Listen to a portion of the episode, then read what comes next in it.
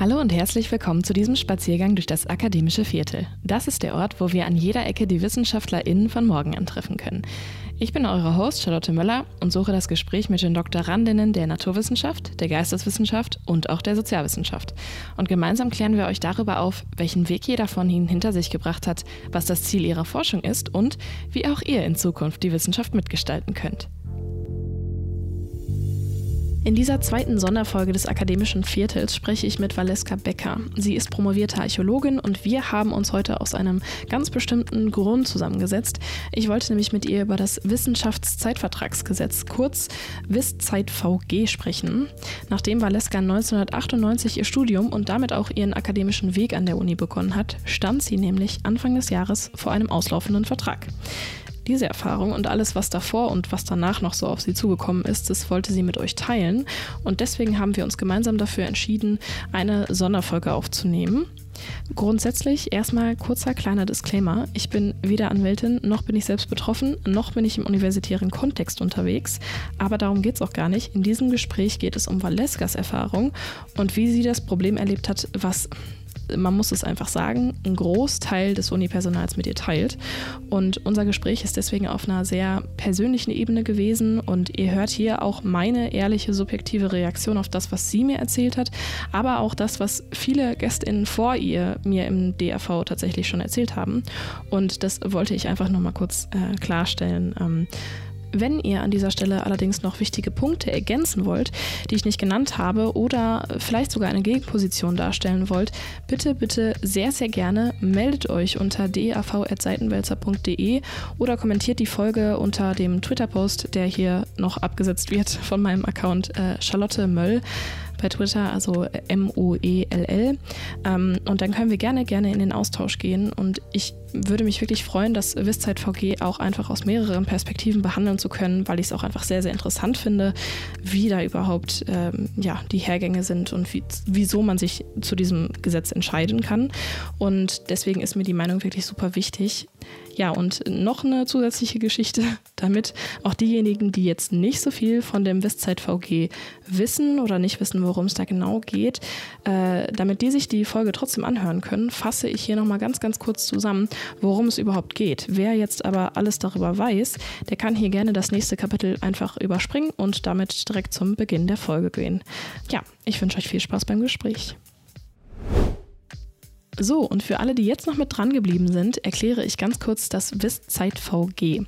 Das Wissenschaftszeitvertragsgesetz, kurz WISZeit-VG, wurde 2007 durch das Bundesministerium für Bildung und Forschung, kurz BMBF, eingeführt und ist als gesetzliche Regelung für die Arbeitsverträge des wissenschaftlichen und des künstlerischen Personals an Hochschulen und Forschungseinrichtungen entworfen worden. Als wissenschaftliches Personal gelten dabei alle MitarbeiterInnen, die wissenschaftliche Dienstleistungen erbringen. Das macht absolut keinen Unterschied, aus welchem Fachbereich ihr kommt oder mit welchem akademischen Grad ihr arbeitet. Wissenschaftliche Arbeit definiert sich einfach als Arbeit, die zu einer neuen Erkenntnis führen soll und dann halt an Hochschulen oder Forschungseinrichtungen stattfindet. Das Gesetz erlaubt der Wissenschaft dann, Kurzzeitverträge aufzusetzen und die Vertragslängen passen sich dabei der erwarteten Dauer der Wissenschaft Wissenschaftsphase an. Also zum Beispiel für Promovierende dann drei Jahre, wenn das dann die erwartete Zeit ist, die die Ausarbeitung der Promotion dauern sollte. Es kann dann Zeitvertrag an Zeitvertrag kommen, bis eine Arbeitszeit von insgesamt zwölf Jahren erreicht ist. Seid ihr allerdings bei dieser Grenze angekommen, also der Grenze von zwölf Jahren, und habt keine Festanstellung im Anschluss in Aussicht, dann werden auch keine weiteren wissenschaftlichen Kurzzeitverträge mehr für euch ausgestellt. Das heißt, mit Ablauf dieser zwölf Jahre kann dann eure akademische Karriere einfach enden. Weitere Infos äh, könnt ihr auch gerne noch auf der Website vom BMBF und in der Evaluation des Gesetzes nachlesen. Die habe ich euch auch bei dem Infotext verlinkt, wenn ihr da noch mehr zu wissen wollt. Ähm, ja, und was dieses Gesetz jetzt für Begründung und Streitpunkte mit sich gebracht hat, wie es geändert und evaluiert wurde und was Betroffene von dem Gesetz halten, das gehen wir jetzt alles mal ganz entspannt in Ruhe mit Valeska durch. Und ich wünsche euch viel Spaß beim Gespräch. Guten Abend, Valeska, und schön, dass du im akademischen Viertel vorbeischaust. Ja, hallo, freue mich, äh, dass das Gespräch so zustande kommt. Ja, wir wollen ja auch heute über ähm, ein recht komplexes Thema sprechen, über das Wissenschaftszeitvertragsgesetz, mhm. kurz WISZeit-VG. Genau. Das ist so lang, da muss man auch irgendwie abkürzen. und ähm, ich möchte mit dir so ein bisschen darüber sprechen, was du so für Erfahrungen gemacht hast und äh, wie das deine Karriere auch irgendwo ein bisschen beeinflusst hat. Und bevor wir aber über dieses große, konkrete Thema sprechen, ähm, gib uns doch gerne erstmal so ein bisschen Kontext zu deiner Person Person? Also äh, wo hat deine Arbeit in der Wissenschaft äh, sozusagen angefangen? Mhm. Also prinzipiell ist es so, dass ich 1998 mein Studium angefangen habe. Ich bin Archäologin und habe in München an der Ludwig-Maximilians-Universität angefangen zu studieren. Und zwar Vor- und Frühgeschichte, also das die Archäologie Europas, provinzialrömische Archäologie, die Archäologie der römischen Provinzen und Paläoanatomie oder Archäozoologie, also die Wissenschaft von der Bestimmung von Tierknochen und alles, was mit Mensch-Tier-Beziehungen zu tun hat. Bin dann im Laufe meines Studiums nach Saarbrücken gewechselt und dann dort auch geblieben, um meine Doktorarbeit dort zu schreiben, einfach weil da so ein toller Professor war. Da hm. äh, hat es gefunkt. Also die, die Promotion, äh, kam die für dich recht logisch? Also war das irgendwie recht schnell klar, dass du gesagt hast, ach ja, bis zur Promotion gehe ich? Oder war es eher so das Funken mit den Professoren, was dich dann äh, noch weitergetragen hat und die Motivation vielleicht auch, die er dir dann gegeben hat noch? Ich würde mal sagen, ein bisschen was von beidem. In diesem Fach Archäologie ist es ohnehin so, dass natürlich die Stellen rar gesät sind und dass man, wenn man Fuß fassen will, möglichst einen relativ hohen Abschluss tatsächlich braucht. Also egal, ob das ein Museum ist oder die Denkmalpflege, die Landesdenkmalämter oder auch der akademische Weg. Ohne einen Doktortitel kann man kaum Fuß fassen. Es ist ein bisschen anders im Grabungswesen. Wenn man also Ausgrabungen durchführt, Ausgrabungen leitet, da ist es nicht unbedingt nötig. Aber diese akademische Welt hat mich schon sehr angezogen. Und dann hatte ich da diesen tollen Professor, der sehr faszinierend war. Und wir haben ein Thema gefunden, was Spaß gemacht hat. Und dann ist das so ineinander geklickt. Ist das so entstanden? Mhm. Was war denn das für ein Thema, deine Promotion? Äh, genau, da ging es um äh, die allerersten Ackerbauern und Viehzüchter, die nach Europa gekommen sind. Lange Zeit haben wir die Menschen als Jäger und Sammler gelebt und das hat sich ab etwa 10.000 vor äh, heute oder vor Christus geändert. Und die Menschen fingen an, sesshaft zu werden, Tiere zu domestizieren und haben sich dann vom vorderen Orient, wo das seinen Anfang genommen hat, ähm, ausgebreitet mit dieser neuen Lebensweise nach Mitteleuropa. Und die haben, abgesehen davon, dass sie also dann feste Häuser gebaut haben und äh, Äcker bestellt und Tiere gezüchtet, auch kleine Figuren aus Ton hergestellt, von denen man echt nicht wusste, wofür die da waren. Ganz merkwürdig, ganz stilisiert, äh, auf eine merkwürdige Art und Weise verziert. Und die Vermutung war eben, die haben irgendwas mit Glaubensvorstellungen zu tun. Und mit denen habe ich mich in meiner Doktorarbeit beschäftigt. Und wie lange hat dich diese Doktorarbeit so beschäftigt? Also man sagt ja oder man vermutet manchmal so ein bisschen so drei, drei bis fünf mhm. Jahre. Ich weiß nicht, wie das in der Archäologie jetzt speziell ist. Äh, wie lange hast du gebraucht? Genau, ich habe, meine ich, wenn ich mal so alles zusammenrechne, vier Jahre gebraucht. Prinzipiell ist es so, glaube ich, dass das von drei Jahren bis unendlich gehen kann, so eine Doktorarbeit. Also ich kannte auch Leute, die vielleicht noch einen Tacken schneller waren. Ich kenne aber auch Leute, die noch immer dran sitzen, die aber gleichzeitig mit mir da angefangen haben. Also ja, für ja. manche ist es ein Lebensprojekt. Und was kam dann für dich nach diesen vier Jahren? Also hast du erstmal gesagt, ja, ich mache die, äh, ich, ich mache eine Promotion, weil als Doktor kann man, kann man besser arbeiten äh, oder als Doktorandin dann in deinem Fall.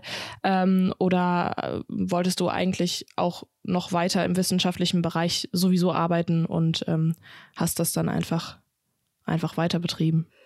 Genau, also ich muss noch eins dazu sagen, dass während meiner Promotion mein Doktorvater verstorben ist, unerwartet. Das ah. war so ein bisschen schade, ne, weil ein Doktorvater oder eine Doktormutter auch ein Türöffner sein kann in die akademische Welt hinein. Und dann hing, man, hing ich so ein bisschen den, zwischen den Seilen. Ne. Das war ein bisschen schwierig.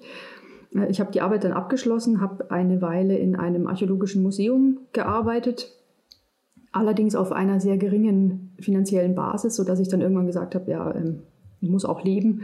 Und das war auch in der Nähe von München. Und da muss, da muss man wirklich viel verdienen, dass man vernünftig leben kann. Teure Ecke, ja. Teure Ecke, genau. Und dann habe ich eine Stelle angenommen in der IT-Verwaltung der Uni München.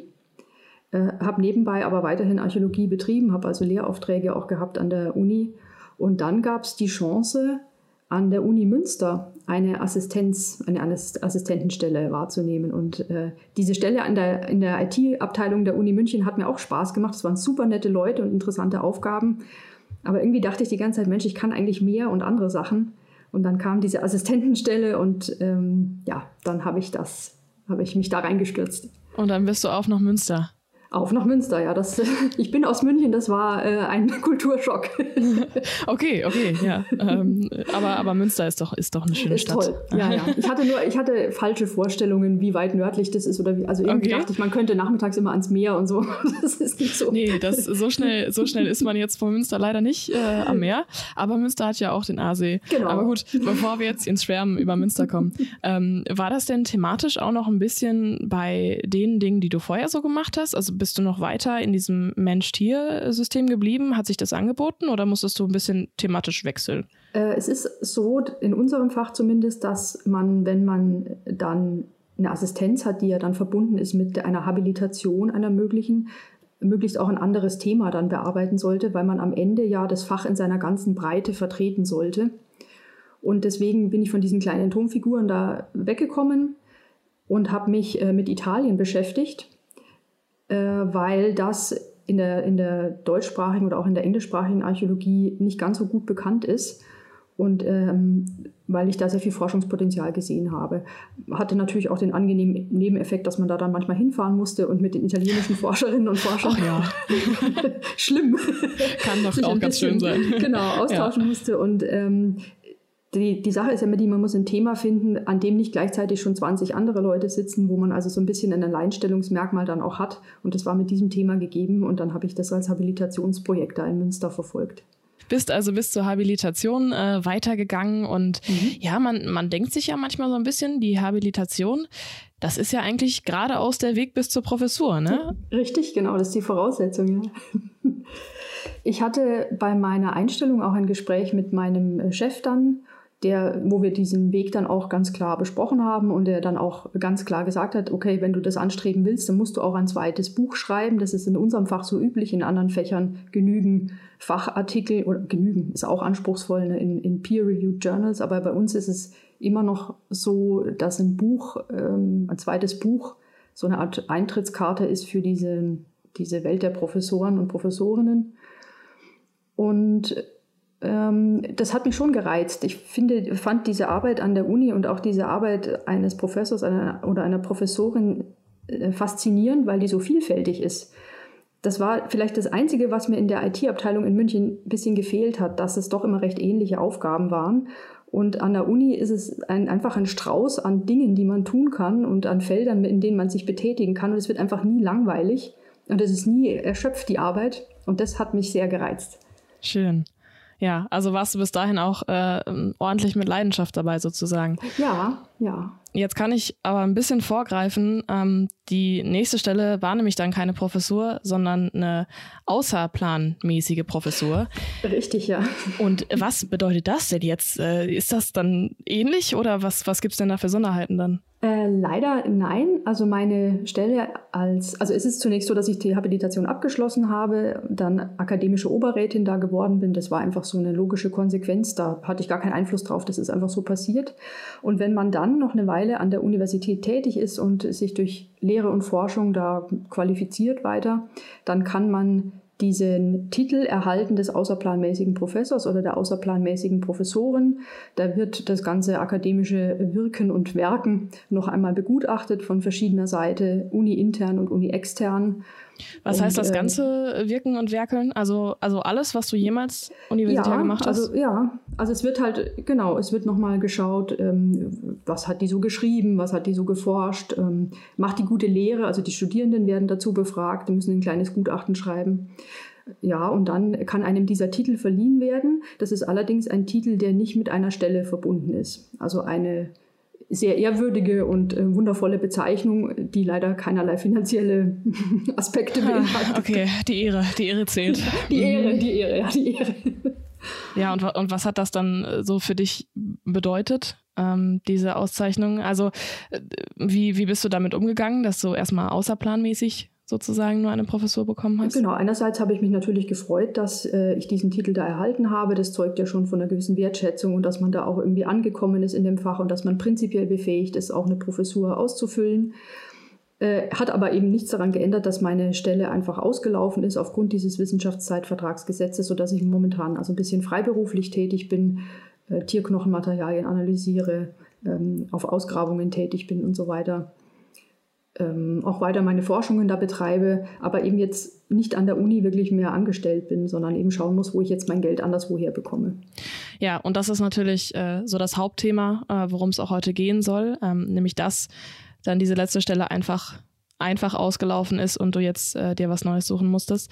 Ähm, bevor wir wirklich dahin kommen, ähm, zu diesem wichtigen Punkt. Erklär uns doch gerne noch mal einmal so ein bisschen diesen, wie man sich das zeitlich vorstellen kann. Also ähm, es gibt ja dann diese, diese Promotion, der, dieser Anfang, das sind dann schon mal vier mhm. Jahre bei dir gewesen mhm. und dann mhm. haben sich diese, äh, ja, Beschäftigung, diese Kurzbeschäftigung, diese Kurzzeitverträge nacheinander aufgehäuft. Wie, mhm. wie hat sich das denn so ungefähr gestaltet bei dir? Also wie viele Verträge hattest du zum Beispiel? Genau, mein, meine Position ist vielleicht so ein bisschen ein Sonderweg gewesen, weil ich äh, in Saarbrücken direkt promoviert habe ohne vorherigen Abschluss. Das geht heute noch eingeschränkt. Es gibt zum Beispiel die Möglichkeit, das wissen wahrscheinlich nicht viele, dass man direkt nach dem Bachelor auch bereits ein Promotionsstudium beginnen kann, wenn man sehr, sehr gut ist. Mhm. Da hatten wir sogar schon mal eine hier im Podcast ja, ja. tatsächlich. Kommt vor, kommt ja. vor, genau. Und in Saarbrücken ging das eben, dass man direkt ohne, damals gab es ja noch Magister äh, das Magisterstudium und ich hatte, habe also ohne Magister direkt promoviert. Das heißt, ich habe gar nicht viel Zeiten, für diese, die für dieses Wissenschaftszeitvertragsgesetz relevant gewesen wären, vorher angehäuft, vor der Promotion. Was schon mal ein Vorteil ist. Mhm. Das war sehr gut, weil mhm. ich dann die volle Zeit äh, der Assistenz ausschöpfen konnte, also sechs Jahre. Und das war auch gut so, denn die habe ich wirklich gebraucht. Es ist nicht wie bei einer Promotion so, dass man da dann hauptsächlich, oder so sollte es ja eigentlich sein, dass man hauptsächlich an der Promotion arbeitet, nicht viel anderes macht. Denn diese Assistentenstellen, die ja für eine Habilitation grundsätzlich auch gedacht sind, beinhalten eine Fülle verschiedener Tätigkeiten über Lehre und Verwaltungsarbeiten, alles Mögliche, Studienberatung. Und dann auch noch diese Habilitation, also dieses Verfassen von wissenschaftlichen Aufsätzen oder einer wissenschaftlichen Arbeit. Und da sind sechs Jahre schon, also die, die braucht man schon mindestens, würde ich mal sagen. Ja, ja. Weil so viel anderes einfach auch zu tun ist. Im Vergleich zu anderen äh, Kurzverträgen ist das natürlich wirklich äh, das eine, eine komfortabel. Gut, gut lange ja. Zeit. Ja, das war sehr komfortabel. Und das rechtet, da habe ich jetzt richtig verstanden, dass man das dann aufrechnen würde auf die vier Jahre Promotion, die du vorher hattest dann. Äh, nein, warte mal, wie waren das bei mir? Nee, weil ich ähm, äh, während der Promotionszeit nicht angestellt war. Da mhm. war ich mhm. zwar wissenschaftliche Hilfskraft, aber ohne vorherigen Abschluss. Deswegen sind diese Zeiten nicht angerechnet worden. Und ich konnte dann wirklich diese sechs Jahre plus dann nochmal nach der Habilitation weitere Zeit an der Uni verbringen. Also ich war dann letztlich von 2009 bis 2000 22, Februar 2022, durchweg komplett an der Uni Münster beschäftigt. Okay, gut, aber dann äh, kommen wir ja so, dann rechnen sich die Jahre ja dann äh, trotzdem ja, irgendwie dann auf. Ne? Zusammen, ne? Ja. Und mhm. ähm, genau, weil das ist ja jetzt noch diese nächste wichtige, ähm, interessante Kleinigkeit, die da in diesem Gesetz drin steht. Und zwar, dass man halt äh, eine Gesamtdauer, Gesamtlänge von, von zwölf zwölf Jahren hat, ne? Richtig, richtig. Wie, wie, kommt, wie kommt das denn ja überhaupt jetzt zustande? Also ich meine, in diesem, in diesem äh, Vertragsgesetz, okay, dass man dann sagt, wir haben da äh, kurze Beschäftigung, Argumente werde ich gleich noch ein bisschen dafür nennen. Ähm, okay, das ist ja das eine. Aber woher kommt denn dann so eine Grenze, dass man dann einfach sagt, so ja, und jetzt äh, sind die Jahre ausgeschöpft? Der Gedanke ist eben, dass wenn man eine Person so lange befristet angestellt hat, zwölf Jahre, dass es dann eigentlich keinen Grund gibt mehr, diese Befristung fortzusetzen. Und ich glaube, dass ursprünglich der Gedanke des Gesetzes war, dass dann Personen festangestellt werden sollten, mhm. wenn man so lange befristet war. Ähm, das ist aber so nicht passiert. Also da hatte jemand wahrscheinlich an das Gute im Menschen geglaubt, aber es ist anders gekommen, nämlich dass äh, dann einfach die Universitäten gesagt haben, gut, wenn jemand diese zwölf Jahre voll hat, dann können wir ihn nicht weiter befristet beschäftigen. Also beschäftigen wir ihn gar nicht mehr. Man hätte natürlich auch sagen können, dann entfristen wir die Leute, aber das ist eben nicht passiert. Und damit endet dann die Möglichkeit, an der Universität eine Stelle zu bekleiden. Mit Ausnahme von Drittmittelprojekten. Das geht natürlich weiterhin. Und, und was war das dann für dich für eine Situation? Also wurde das wie, wie früh wurde das im Vorhinein gesagt? Kam das plötzlich? Wie, wie kam es dann überhaupt für dich zu dieser Kündigung? Also klar, du hast wahrscheinlich die Jahre auch ein bisschen mitgerechnet, ne? Richtig, richtig, genau. Also man verfolgt es natürlich. Man bewirbt sich natürlich auch schon während dieser Zeit. Also nachdem ich habilitiert war, war ich ja prinzipiell geeignet auch für Professuren. Da bewirbt man sich, da konkurriert man mit, ja, in unserem Fach 10, 20 anderen Personen, die eben auch geeignet sind. Und bei uns sind neue Stellen, äh, neue Professuren eben selten. Ne? Also da muss man Glück haben, das sind alle paar Jahre mal eine. Äh, dieses Glück hatte ich nicht und habe dann natürlich mit Sorge beobachtet, wie mein Zeitfenster kleiner und kleiner wird und musste mich dann natürlich irgendwann damit abfinden, dass das keine nahtlose, kein nahtloser Anschluss wird an der Professur, sondern dass ich da wahrscheinlich jetzt eine Lücke haben werde. Ich kann weiterhin das natürlich versuchen. Ich weiß, dass in so zwei, drei Jahren erneut zwei, drei Professuren frei werden, auf die ich mich bewerben kann. Aber jetzt habe ich hier eine Lücke, die ich irgendwie füllen muss war es dann auf einmal vorbei. Also äh, wie, viel, wie viel früher hast du dann äh, Bescheid bekommen? Gut, das ist relativ klar. Ne? Also es, bei Vertragsunterzeichnung äh, steht das schon drin. Also so und so lang geht diese Stelle. Okay, ja. Und dann und dann endet die. Ich hatte auch noch Glück wegen Corona. Da ist äh, das auch noch mal tatsächlich immer verlängert worden. Jetzt noch zweimal ein halbes Jahr. Also ich habe wirklich das Maximum da rausgeholt, was ich haben durfte. Wie bist du dann denn in der Situation damit umgegangen? Ähm, also du hast ja schon so ein bisschen beschrieben, ne, dass, äh, dass du dich halt immer weiter bewerben, beworben hast und dass du ja jetzt äh, auch äh, dir noch Gedanken machst, was da noch so für Professoren und so sind. Aber ähm, wie, was war denn das für eine Situation für dich, als du dann wirklich wusstest, okay, jetzt, jetzt ist es vorbei und jetzt, jetzt brauche ich irgendwas, irgendwas anderes? Hast du dann erstmal sozusagen den Kopf in den Sand gesteckt, äh, was ich mir, also was ich absolut nachvollziehen könnte? Ich kann mir schon vorstellen, dass, dass das in so einem Moment einen auch erstmal irgendwie ein bisschen aus der Bahn werfen könnte, oder? Ja, es ist tatsächlich so, ne, dass, weil man ja, also zumindest in meinem Fall war das so, ich war ja wirklich sehr lange da an der Uni Münster und da verwechselt man natürlich mit der Stelle wirklich. Also man kennt, man kennt sich aus, man kennt seine Leute, man kennt die Studierenden, man kennt die ganze Verwaltungsstruktur. Es ist einfach fast wie ein Zuhause. Man verbringt da fast mehr Zeit als zu Hause auch, würde ich sagen. Und das ist natürlich dann wirklich schon sehr traurig, wenn dieser Abschied dann kommt. Und ich habe dann auch bewusst gesagt, nee, ich, ich stürze mich jetzt nicht sofort in was Neues, sondern gebe mir einfach auch mal ein bisschen Zeit, mich wieder zu sammeln und mich wieder zurechtzufinden. Weil das ist fast so ein bisschen Trauerarbeit, die man da leisten muss, weil man ja wirklich viele liebe Studierende dann auch zurücklassen muss und viele nette Kolleginnen und Kollegen. Und das musste man erstmal ein bisschen, musste ich tatsächlich erstmal ein bisschen verarbeiten. Also das ist schon schwierig. Das ist wirklich eine ganz schwierige Sache, so ein Abschied. Ganz schwierige Lebenssituation dann auch für dich. Ja. Ja, und tatsächlich, ähm, das, was du so erlebt hast, äh, das erleben halt auch immer sehr, sehr viele in der, mhm. äh, in der Wissenschaft. Also das, da bist du absolut kein, kein Einzelfall.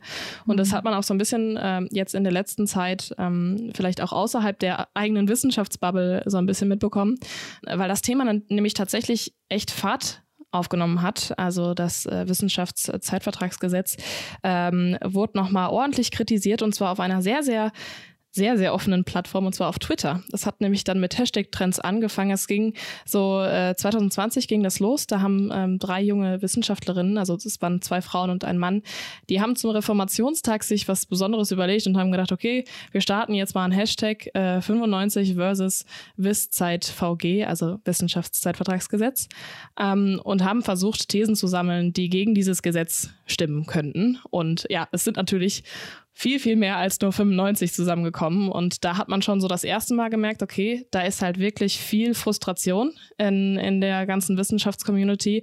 2021 wurde dann nur noch einer draufgesetzt. Und zwar äh, ist dann nämlich der Hashtag Ich bin Hanna entstanden. Und der Hashtag Ich bin Hanna, für alle, die treue DAV-Hörer sind, äh, die haben das vielleicht schon ein, zwei Mal hier und da gehört.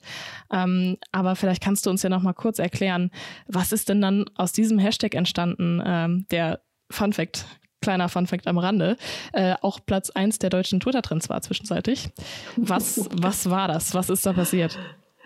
Ich glaube, der Auslöser war ein Video des Bundesministeriums für Bildung und Forschung, ähm, wo eine fiktive Wissenschaftlerin namens Hannah ähm, so begleitet wurde auf ihrem universitären Weg. Und äh, die findet es ganz gut, dass ihre Stelle befristet ist, weil sie ja sonst das System verstopfen würde und äh, weil so die Innovationsfreudigkeit gefördert wird. Also die ist befristet angestellt, damit sie ihre Forschungsarbeit, ihre Promotion, meine ich in dem Fall, da durchziehen kann. Und dann wird sie entlassen äh, aus der akademischen Welt in die freie Wirtschaft oder in die Welt außerhalb der Uni und äh, soll sich dann da durchschlagen und wirkt damit ganz happy. Und das hat für einen riesen Entrüstungssturm gesorgt auf Twitter, wie du ja auch gesagt hast, wo ähm, eben unter diesem Hashtag dann sich sehr viele Wissenschaftlerinnen und Wissenschaftler versammelt haben und gesagt haben, dass das nicht so, dass sie nicht so happy sind mhm. wie die mhm. Hanna in dem Video, sondern dass sie im Gegenteil recht unglücklich sind mit der Situation, wie sie sich momentan darstellt. Ja, haben sozusagen unter dem Hashtag äh, mal ihre Lebenssituation, die Realität mhm. dargestellt ja. und ihre eigenen Geschichten beschrieben und das äh, teilweise wirklich äh, ja. sehr eindrücklich äh, ja. und sehr dramatisch, äh, wie krass das auf das Leben äh, einwirken kann, wenn man diese, ja, dieses Gesetz hat mit den, mit den kurzen Beschäftigungen. Ähm, hat diese Bewegung dich irgendwie beeinflusst? Ähm, also du warst ja sozusagen in der Zeit noch in deiner Hochphase, kurz vor Ablauf deiner, deiner Grenze sozusagen. Ähm, äh, hat dich das vielleicht auch so ein bisschen frustriert oder hast du dich da eher rausgehalten? Ich muss dazu sagen, als ich meine Assistenz begonnen habe in Münster, gab es schon mal äh, solche, es gibt, gab immer mal wieder, alle Jahre mal wieder so einen Aufruf, dass diese Befristungen an den Universitäten nicht ganz in Ordnung sind. Und als dann dieser Hashtag aufkam, äh, habe ich mich ähm, zu Hause gefühlt, weil ich vieles nachvollziehen konnte, mhm. was die Menschen da geschrieben haben. Das fängt, fängt an mit der, mit der ganzen Lebensplanung, äh, mit dem Wohnort, an dem man gerne sein will oder wo man sich dann eingerichtet hat und wo man dann nicht mehr sein kann. Das geht weiter über soziale Beziehungen, die dann abbrechen, über diese permanente Unsicherheit. Ja, was mache ich eigentlich nächstes Jahr? Oder wenn man einen Forschungsantrag hat oder ein Projekt, was vielleicht auf drei Jahre ausgelegt ist, dass man nach einem Jahr Arbeit schon wieder den nächsten Antrag schreiben muss, weil man sonst nichts hat oder eine Lücke und dann mit äh, dem Arbeitslosengeld, das man ein Jahr kriegt, dann das Projekt abschließt. Also solche ganz schlimmen Geschichten. Und äh, das kam mir alles sehr bekannt vor. Das kriege ich natürlich in meinem Umfeld auch mit. Und mhm. äh, das sind einfach ganz schlimme Sachen gewesen, die man da lesen konnte hast du dich äh, schon äh, auch selber wahrscheinlich dann einfach auch verstanden gefühlt. Ähm, ne? ja. Und dann ist es ja auch immer wichtig, dass man irgendwo auch eine Echokammer hat, wenn man weiß, dass ja. man nicht alleine mit seinen Problemen ja. ist, dann ist das natürlich auch immer, ähm, hat das eine ganz äh, besondere Wirkung. Bei vielen war es äh, ja auch so in die Richtung von wegen, dass man halt währenddessen halt gerade durch dieses ne, immer wieder neu bewerben und äh, immer irgendwie auf Zeitdruck arbeiten, dass das bei vielen halt auch einen extremen Druck, auch einen extremen psychischen Druck mhm. halt äh, zu zufolge hatte, sozusagen, der sich dann wirklich teilweise in Depressionen und, äh, ja. und Burnouts dann wieder gespiegelt hat. Und ja, dieses Video, das ist mittlerweile auch tatsächlich gar nicht mehr auf der Seite vom Bundesministerium für Bildung und Forschung, weil das natürlich auch bei denen angekommen ist. Ne? Also so ein Twitter-Trend, der äh, bleibt ja nicht auf Twitter. Das, äh, da wurde ja. dann auch äh, viel darüber berichtet und dann wurden auch die, die drei, die das gestartet haben, das Jahr vorher ähm, auch recht viel eingeladen. Und die meine ich haben sogar ein Buch drüber geschrieben, ne, wo sie das nochmal ein bisschen bisschen zusammengefasst haben. Diese ganze, das äh, ist mir, äh, ich bin, die haben, glaube ich, irgendeine Seite auch oder äh, ja, so eine Art Blogseite, WordPress-Seite, wo sie das ein bisschen beschrieben haben und haben, meine ich, ist ganz neu jetzt auch ein Buch dazu mhm verfasst, wo sie das, glaube ich, nochmal zusammenfassen alles. Ah, cool, ja, dann das, das würde ich auf jeden Fall nochmal suchen und auch auf jeden Fall hier verlinken äh, für alle, die das äh, noch weiter interessiert. Aber also nochmal noch mal zu dem Video. Ähm, das ist witzig, weil dieses Video jetzt sozusagen gelöscht wurde. Also ne, da, mhm. auch da ist natürlich eine Frage, ne, wie geht man dann mit Fehlern um, um oder wie geht man damit um, dass, dass etwas schlecht ankommt. Löschen ist vielleicht nicht da immer die die einfachste, also die einfachste ist es auf jeden Fall, ne, aber vielleicht nicht immer die beste Lösung. Ähm, es sind aber immer noch äh, sehr viele Erklärtexte auf der Website zu finden und ähm, Rechtfertigung schon fast, ähm, also sehr, ja. sehr klare, klare Aussagen. Äh, ich, an dieser Stelle zitiere ich mal einmal kurz die Website. Ähm, da wird nämlich dann gesagt, dass in der Phase der Qualifizierung junger Wissenschaftlerinnen und Wissenschaftler befristete Arbeitsverhält Arbeitsverhältnisse sinnvoll und notwendig sind. Jetzt haben wir ähm, gerade schon mal so ein bisschen besprochen, ne, in welchen Bereichen halt dieses äh, Kurzvertrags, ähm, Kurz, Kurzzeitvertragsgesetz. Dieses Kurzzeitvertragsgesetz ähm, greift und äh, für euch zu wissen, die Qualifizierungsphase, das ist die, die ist die äh, Promotion, wenn ich das richtig verstanden habe. Oder die Habilitation, je nachdem, ja, genau. Ist auch nochmal eine Qualifizierungsphase. Aha, okay, ja. das, das zählt auch dazu. Okay, also dass diese Phasen sozusagen beschrieben auf der Website für junge Wissenschaftlerinnen und Wissenschaftler, da sind diese befristeten Arbeitsverhältnisse scheinbar sinnvoll und notwendig. Da steht dann weiter noch auf der Website, dass es einer Rotation und einem Nachrücken dienen soll und jede Generation die Chance sozusagen haben soll, wissenschaftlichen Nachwuchs äh, zu liefern und, und jede Generation dieser wissenschaftliche Nachwuchs auch sein soll und deswegen die Stellen nicht verstopft sein sollen. Wie würdest du denn darauf dann antworten? Ich finde das Ganze ein bisschen verlogen, ehrlich gesagt. Ich spreche zunächst mal aus meiner Perspektive, weil ich die beurteilen kann. Ich hole dann aber gerne noch ein bisschen weiter aus. Und zwar ist es so, dass es ja meinetwegen zunächst mal sich ganz logisch anhört, wenn jemand eine Qualifizierungsstelle hat, zum Beispiel eine Habilitationsstelle oder eine Promotionsstelle, dass das zeitlich terminiert ist und auch sein soll. Und das ist ja auch gut und richtig, weil kein Mensch hat was davon, wenn jemand 30 Jahre promoviert oder 30 Jahre an der Habilitation. Das macht keinen Sinn, das sehe ich ein.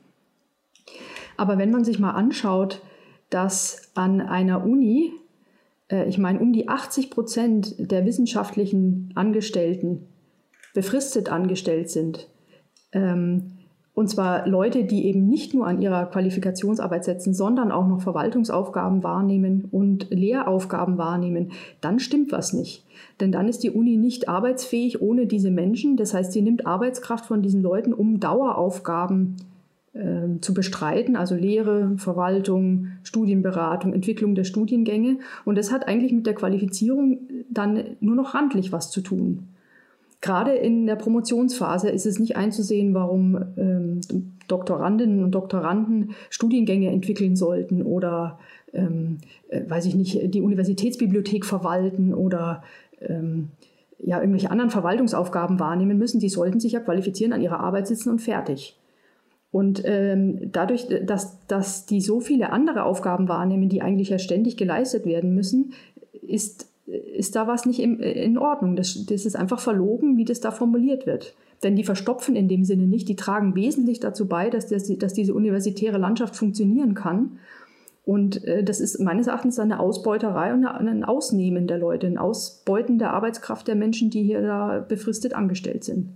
Also wäre für dich sozusagen nicht das Argument, äh, was Sie natürlich nennen, ne, neue kluge Köpfe sollen halt die Chance haben und wenn da Plätze besetzt sind, äh, das kann man nachvollziehen. Ähm, das ne, kann man, also auch da kann man hier und da vielleicht ein bisschen äh, drüber argumentieren, aber diese grundsätzliche Idee, immer wieder neue, neue Expertise sozusagen ins Haus zu holen, ist an sich nicht verwerflich, sondern das, was du, was dich daran am meisten stört, ist was das, was eigentlich dahinter steht. Das äh, nämlich ist ja eigentlich gar nicht nur hauptsächlich darum geht, sondern dass die, dass die Menschen halt drumherum äh, da den ganzen Laden schmeißen äh, und es und es halt nicht ähm, wie beschrieben, ähm, also tatsächlich in diesem Gesetz halt beschrieben steht, ähm, einfach der dem Bedürfnis sozusagen dieser Qualifizierungsphase angemessen eine eine äh, Grenze, eine Zeitgrenze bekommen, ähm, weil es gar, faktisch gar nicht äh, zutreffend ist, weil sie drumherum noch so viel machen.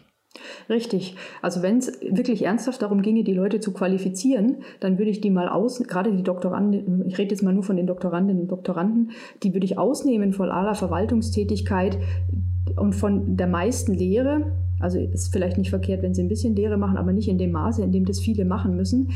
Im Gegenteil, ich würde die fördern mit allem, allem, was da zur Verfügung steht, also mit ähm, Seminaren, mit Coachings zur Wissenschaftskommunikation, ähm, zu anderen Themenbereichen, die für ihre jeweiligen Fachrichtungen relevant sind, um sie eben optimal dann auf den Arbeitsmarkt vorzubereiten und sie nicht zuzumüllen mit Dingen, die sie vielleicht für ihre Doktorväter oder Doktormütter machen müssen oder für die Univerwaltung oder sonst irgendwas, oder ich sage, gut, die Leute sollen beitragen, die Uni am Laufen zu halten, aber dann kann ich sie nicht mit einer befristeten Stelle abspeisen. Okay. Weil das sind dann Sachen, die man immer braucht. Und dann würde ich, würde ich diese Personen, deren Expertise mir ja dann so viel wert sein sollte, fest anstellen, damit sie ihre Forschung betreiben und gleichzeitig Verwaltung, Lehre und was sonst so anfällt, dann noch tun. Aber nicht ähm, äh, so eine eierlegende Wollmilchsau kreieren und dann die Leute rauswerfen, wenn die, wenn die Zeit abgelaufen ist. Das ist unfair. Entweder man gibt ihnen noch einen zusätzlichen Anreiz, gibt ihnen hm, Weiterbildungsmöglichkeiten und damit sie die Zeit auch wertend machen können. Oder man sagt dann, okay, nee, wir verlangen aber äh, so viel von denen, wie wir aktuell verlangen ähm, mhm. und haben dann aber keine, keine krasse Begrenzung, weil äh, sie dann einfach zu viel fürs, fürs System auch geben. Ja, ja, absolut. Das wär, würde ich als fairer mhm. erachten. Nicht so, wie es jetzt im Moment ist, wo die, die Leute so viel anderes neben ihrer eigentlichen Qualifikationsarbeit da mhm. leisten müssen. Also hast du so ein bisschen das Gefühl, dass es einfach an einer transparenten Kommunikation der eigentlichen Aufgaben fehlt? Ähm, glaubst du, dass das schon ein erster Schritt der Besserung sein könnte? Ja, ich weiß nicht, ob es die Kommunikation. Ich glaube, dass das den Universitäten sehr wohl bewusst ist, dass sehr viel Lehre und Verwaltungsarbeit von solchen Personen, wie wir sie gerade da skizziert haben, geleistet wird. Äh, ich weiß auch nicht, warum jemand, der, ich sage, drei oder viermal erfolgreich Forschungsmittel angeworben hat und der Uni damit sehr viel Geld und Prestige gebracht hat, mhm. warum man dann nicht sagen kann, okay, diese Person ist so wertvoll für uns, wir schaffen für diese Person eine Forschungsstelle, warum das zum Beispiel nicht möglich ist. Also da, da ist es schon, an vielen Stellen liegt es im Argen und die Leute kommen kaum zum Durchatmen. Und wie gute Forschung entstehen soll, immer unter dem Druck, dass man nach drei oder zwei Jahren oder wie lange das geht, wieder ja. nicht weiß, was werden soll, das ist mir auch schleierhaft. Also das was in der Forschung auch einfach super schwierig ist, weil man das ja gar nicht also Planung in der Forschung ja auch einfach sehr, sehr schwer ist. Ne? Also klar kommt das irgendwie auf das, auf das Feld vielleicht auch irgendwo an, aber bei einigen Forschungsbereichen, da kann man halt auch vielleicht gar nicht unbedingt genau sagen, wie, wie lange man dafür jetzt braucht. Ne? Und, und gerade wenn man dann nebenbei so viel, äh, so viel noch machen muss, da, da ist halt auch, da finde ich es auch einfach ein bisschen schwierig, das zu beschreiben, äh, so nach dem Motto, ja, ähm, gemäß der, der Ansprüche, die man in dieser Qualifizierungsphase irgendwie halt hat oder gemäß der äh, vermuteten Zeit, die man irgendwie braucht, das, das ist schon fast gar nicht einzuschätzen. Äh, ne? Also mhm. da dann äh, das davon abhängig zu machen, dass man mal kurz so eyeballt, äh, ja, mhm. wie viel Zeit könntet ihr denn brauchen für die Forschung? Alles klar, die geben wir euch, aber mehr auch nicht. Es ist natürlich schon, schon echt hart und eine äh, ja. ne krasse Einschränkung auch für die Forschenden. Ja, und es wird den persönlichen Biografien der Leute ja auch nicht gerecht. Ja. Was, also gibt ja Leute, die haben vielleicht Angehörige oder die sie pflegen oder Kinder zu Hause. Da kann man dann schon Verlängerungen bekommen, aber meistens ist es zu knapp bemessen. Also was ich so mitbekommen habe, dass mhm. die Menschen einfach mehr Zeit bräuchten, auch mal durchzuatmen und das alles auf die Kette zu kriegen. Forschung, die unter so einem Druck produziert wird, ja, ich glaube, dass die leidet. Ist vielleicht dann glaub, auch nicht die beste. Mhm. Ja, dass es qualitätvoller wäre, wenn man einfach mit mehr Ruhe und mit mehr geistiger, mentaler Ruhe rangehen könnte, ohne sich ständig Sorgen zu machen, wo man nächstes Jahr ist oder übernächstes Jahr. Jetzt ist es ja schon so, das muss man dann auch dazu sagen, dass es Evaluationsprozesse gibt, dass es immer mal wieder äh, ein Überdenken auch des äh, Zeitvertragsgesetzes gibt. Ähm, man kann da zum Beispiel sagen, also seit 2006 gibt es diesen, äh, dieses Gesetz und die erste Evaluation war 2011 ähm, stand die schon an und da wurde sogar schon rausgefunden, also ja, 2011 wurde schon rausgefunden, mhm. dass die Zahl der Befristungen viel höher war als das, was man vermutet hatte, ähm, in, in, in Höhen äh, war, die nicht mehr zu rechtfertigen waren. Ähm, mhm. Und dann wurde eine Gesetzesänderung angestoßen, die dann äh, am, am 17.03.2016 äh, rauskam. Das hieß äh, Novelle. Und das, das Kernziel äh, dieser Gesetzesänderung war, ähm, dass man erstmal unsachgemäße Befristung unterbindet. Da ist dann auch so ein bisschen die Frage, okay, definitorisch, was heißt hier unsachgemäß? Ne? Also da ist ja auch äh, schon alleine die, die Bewertung von unsachgemäß äh, überliegt dann, also liegt dann bei den Unis. Das heißt, da, mhm. da ist auch ne, die Sicherheit dieser, dieser Definition ist nicht so wirklich gegeben. Äh, das war der eine Teil. Ähm, und der nächste Teil äh, in dieser Novelle war, dass man doch nochmal in einem gewissen Zeitrahmen die, die Auswirkungen dieser Novelle, also der, der Änderung sozusagen des Gesetzes, nochmal evaluieren sollte und gucken sollte, ob das denn so gegriffen hat und, und wie sehr sich das denn verändert hat. Ja, und äh, deswegen passt dieser Podcast tatsächlich zeitlich auch ganz gut, denn am 20.05. Ähm, hat dann das äh, BMBF die Evaluation dieses geänderten Wissenschaftszeitvertragsgesetzes nochmal vorgestellt.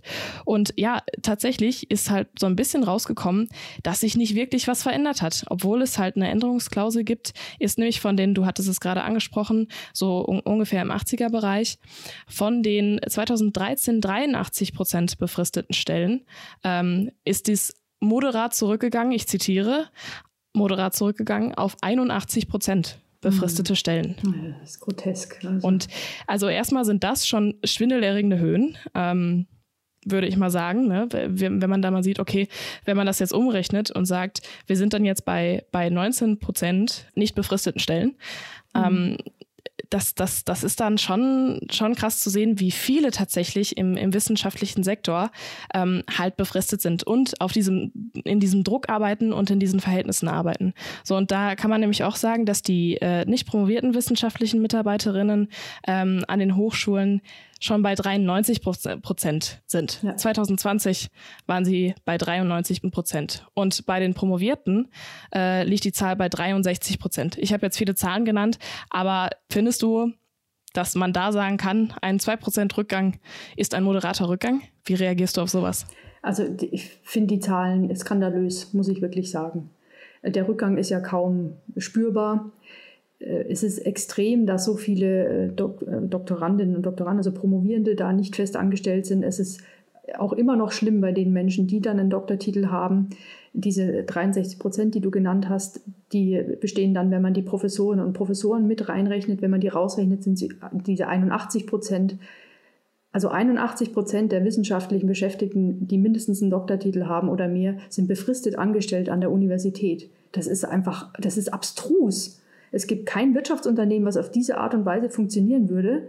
Und an den Unis äh, wird es praktiziert. Also ich finde das ganz fatal. Das ist wirklich schlimm. Und diese persönlichen Geschichten und Schicksale, die dahinter stehen, die sind halt jetzt durch diesen Hashtag auch mal öffentlich geworden. Und die Novellierung, die da durchgedrückt wurde, hat natürlich bewirkt, dass extrem kurze Verträge nicht mehr existieren, also Verträge vielleicht für drei Monate. Ich meine, mindestens sechs Monate müssen es jetzt sein. Aber, Wo man sich ja. halt auch denkt, drei Monate, okay, wo sind wir denn jetzt? Ja. Jetzt sind wir bei einer Untermiete, ähm, ja, was genau. die Länge also angeht. Das, mm. Wie soll man damit irgendwas planen oder damit irgendwie klarkommen? Es ist manchmal so, dass man eben noch Reste von Drittmittelgeldern zum Beispiel übrig hat, wo man sagt, ja, ich könnte jemanden noch drei Monate anstellen, das ist jetzt anders geworden, schwieriger. Aber mit so einer, mit so einem äh, Sachgrund, glaube ich, kann man nach wie vor das auch noch machen.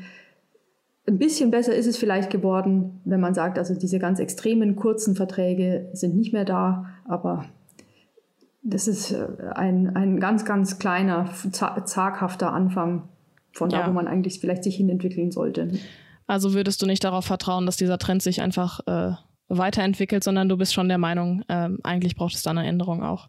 Ja, das ist nicht in Ordnung. Es gab in den 80ern und bis in den Anfang der 90er Jahre hinein einen Mittelbau an den Universitäten, der zum Teil eben fest angestellt war, so akademische Räte und sowas, die einen Großteil Verwaltung getragen haben, die einen Großteil Lehre auch getragen haben, eben damit andere Personen, die nicht fest angestellt waren, sich wirklich nur auf ihre Qualifikation auch konzentrieren konnten. Mhm. Aber diesen Mittelbau gibt es nicht mehr. Der ist abgeschafft worden, wahrscheinlich um, vermute ich mal, Gelder zu sparen und diesen Durchlauf zu erhöhen und einfach noch weniger Leuten noch mehr aufzubürden.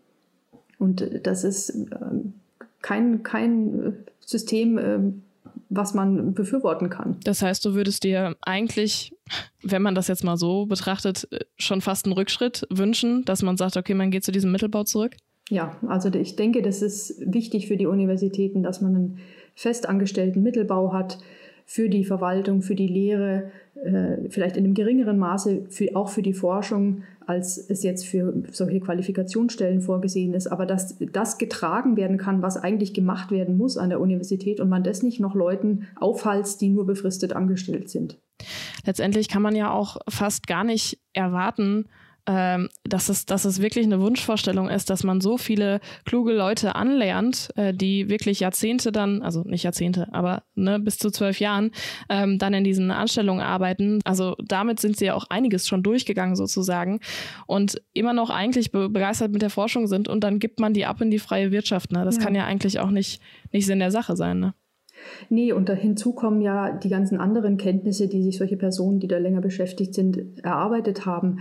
Sei es jetzt, also das war zum Beispiel bei mir der Fall, dass ich die Institutsbibliothek verwalten musste. Mhm. Und jede Bibliothek hat ja so ihr eigenes System und da stehen Bücher an den verschiedensten Stellen und das dauert eine Weile, bis man da reinkommt, sich reinfindet und weiß, was wie funktioniert.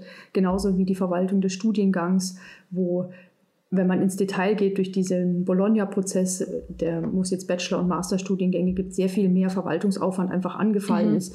Punkteverteilung, Lehrbelastung, Belastung der Studierenden mit äh, Seminaren, Vorlesungen, Übungen dergleichen, was wirklich viel Verwaltungskram ist. Und da muss man sich reinfinden, das ist zeitaufwendig und es ist einfach blöd, wenn man jemanden dann hat, der das kann und der sich da reingearbeitet hat und den dann entlässt und dann kommt der nächste und ist wieder blank und muss wieder bei Null anfangen. Mhm. Das ist einfach töricht. Also das ist un ungut. Da tut man sich eigentlich auch dann selber sozusagen keinen kein Gefallen mit ja. im, im System. Ja. ja. Da gibt es immer wieder so einen Wissensabbruch in diesen, in diesen Aspekten, in diesen Bereichen äh, zu Lasten derer, die dann neu anfangen und sich das alles wieder draufschaufeln müssen. Und ja, da, denen geht wertvolle Zeit verloren, die sie ja für, eigentlich für ihre Qualifikation dann aufwenden sollten. Mhm. Was ich dabei auch interessant äh, finde, ist, dass auch auf der Seite vom äh, BMBF auch zu finden ist, dass es ja eigentlich dann wenn man es im Großen sieht, die Aufgabe der Bundesregierung ist, diese sogenannte Befristungspraxis des, äh, des deutschen Wissenschaftssystems zu beobachten. Und da steht dann halt auch, dass man das bei, bei negativen Entwicklungen äh, so früh wie es irgendwie geht anpassen sollte, damit das natürlich keine Abwärtsspirale wird. Ja gut, mhm. jetzt äh, haben wir äh, diese Evaluation und die sieht jetzt nicht unbedingt äh, ganz so positiv aus. Und tatsächlich ist im Koalitionsvertrag von der neuen Regierung sogar festgeschrieben, dass man auf Grundlage dieser Evaluation, die jetzt halt rausgekommen ist, dass man da dann schon nochmal irgendwie an die Arbeitsbedingungen der Wissenschaft äh, ran möchte und, und sich da so ein bisschen ähm, einstellen möchte. Erhoffst du dir eine positive Entwicklung, die jetzt angetrieben wird? Glaubst du, dass da, dass da irgendwie Umsetzungswille da ist? Mal hoffen kann man ja immer. Ich hoffe schon. Es würde mich freuen. Äh, es würde mich wundern, wenn das innerhalb der nächsten vier Jahre zu einem Abschluss kommen würde, den man dann gleich bemerkt, weil mhm. solche Prozesse langfristige, langwierige mhm. Prozesse sind mit vielen Akteuren, die da mitwirken und die man überzeugen muss und wo dann viele Formulare und Papiere geschrieben werden müssen und wo natürlich auch über eine Finanzierung diskutiert werden muss. Also es würde mich wundern, wenn das innerhalb von vier Jahren, in den nächsten vier Jahren jetzt gelöst werden würde. Aber man kann natürlich so einen Prozess anstoßen und hoffen, ihn weitertreiben zu können. Ja. Und ich hoffe immer, ich bin immer guter Hoffnung. ich hoffe Gut. immer. Hier einmal kurz eine Notiz von der Charlotte aus der Zukunft beziehungsweise der Charlotte aus dem Schnittraum. Denn wie wir hier schon angesprochen haben, ist eine Reform des Wisszeit VG schon geplant und die wird aktuell tatsächlich auch schon umgesetzt. Ähm, die Aufnahme des Podcasts, den ihr gerade hört, die haben wir aus organisatorischen Gründen schon Mitte Juni gemacht.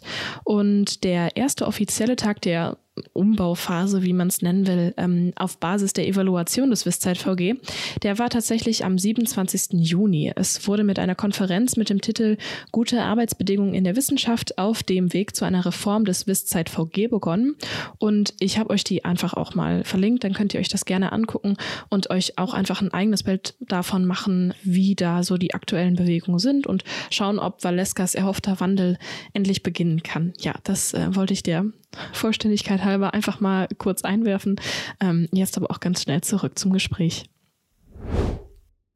Ich meine, da ist natürlich auch so ein bisschen die Frage, wie diese Evaluation aufgenommen wird. Ne? Also ähm, ja. selbst wenn dann da Fakten stehen, ähm, die die Art der Aufnahme dessen äh, kann man ja auch nochmal sozusagen frei interpretieren. Also wenn dann äh, zwei äh, Prozent als moderater Rückgang beschrieben werden, ne, dann äh, weiß ich nicht, kann ich nicht beurteilen, aber kann das ja vielleicht auch schon dann ein Grund sein zu sagen, okay, guck mal, gibt doch Rückgang. Äh, ne? Wir sind das auf dem heißt, richtigen Weg, könnte man sagen. Genau, da ja. müssen, wir, müssen wir doch gar nicht so viel machen. Ähm. Aber äh, also wenn man von, von 83 auf 81 Prozent äh, einen Rückgang, das ist für mich vernachlässigbar, zwei Prozent. Also das ist ein Unsinn. Da hat sich nicht wirklich was getan. Das ist ein etabliertes, ein festes System, was vielleicht leichten Schwankungen unterworfen ist, was aber auf keinen Fall ein gutes System ist. Und wenn man das ernst nehmen würde, auch die, die Leute ernst nehmen würde, die sich da zu Wort gemeldet haben. Und es sind ja nicht mal alle, es hat sich ja nicht jeder auf Twitter zu Wort gemeldet, sondern es ist ein Riesenhaufen von Personen, die dieses System mittragen.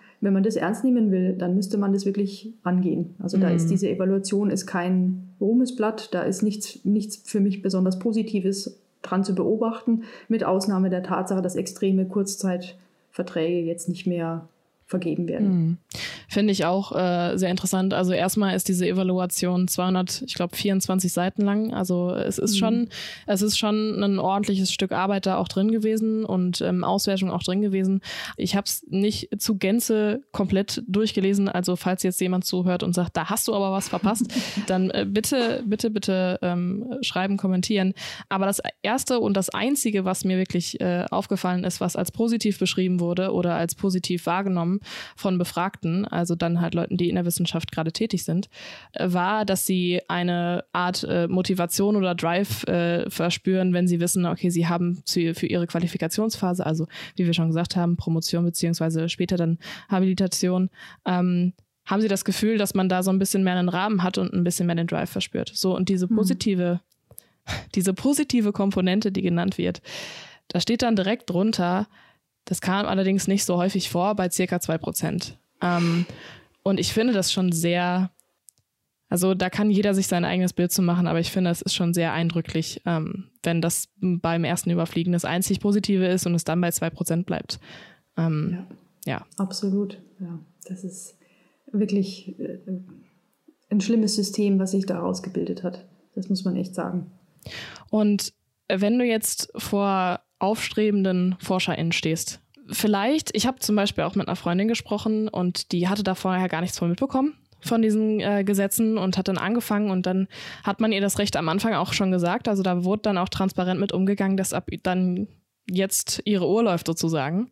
Äh, und sie dachte erstmal, okay, welche Uhr? Was, was passiert hier? Was zählt, wozu, wozu zählt das jetzt? Wo zählt das jetzt rein?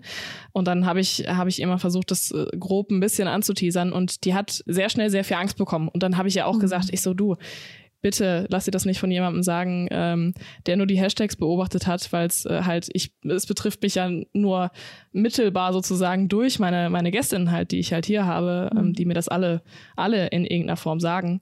Aber da habe ich auch gesagt, bitte lass dir das jetzt nicht als, als Meinung oder, oder als dann auch noch Grund für eine, für eine Absage zum Beispiel, für eine Stelle dann sagen, weil ähm, man weiß ja letztendlich nie, wo man landet. Und wie, wie würdest du denn mit jungen ForscherInnen umgehen, äh, wenn sie vor der Entscheidung stehen, äh, ja, mache ich das jetzt? Tue ich mir jetzt diesen Lebensstil da an oder, oder lasse ich es vielleicht einfach und äh, suche mir gleich was in der freien Wirtschaft, weil da lande ich dann eh?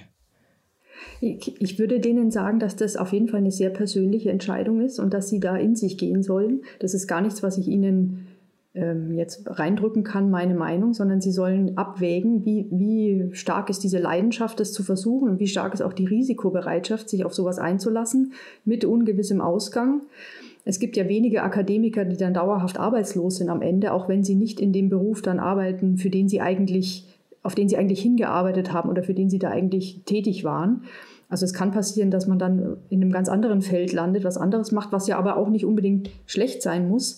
Also wenn man diese intrinsische Motivation hat, das zu machen und die Chance bekommt, es zu tun, dann würde ich es machen. Ich würde es auch hm. mit dem Wissen, was ich jetzt habe, jederzeit wieder machen. Das wäre meine nächste so, Frage gewesen. Ja, ja, das ist so hm. eine fantastische Zeit gewesen, die ja, ich da an der ja. Uni habe. Ich habe so viel gelernt, ich habe mit so vielen interessanten Menschen gesprochen.